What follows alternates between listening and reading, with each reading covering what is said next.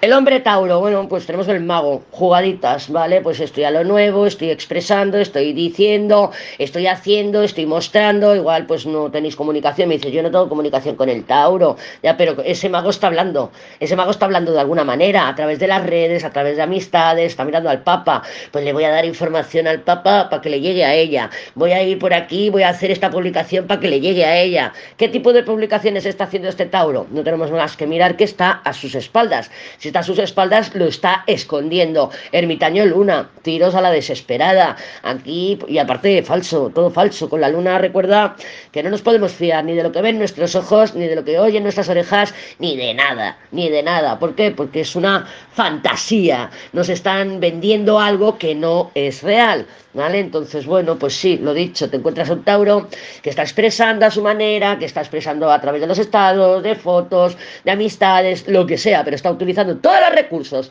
que tiene a su alcance, a su disposición.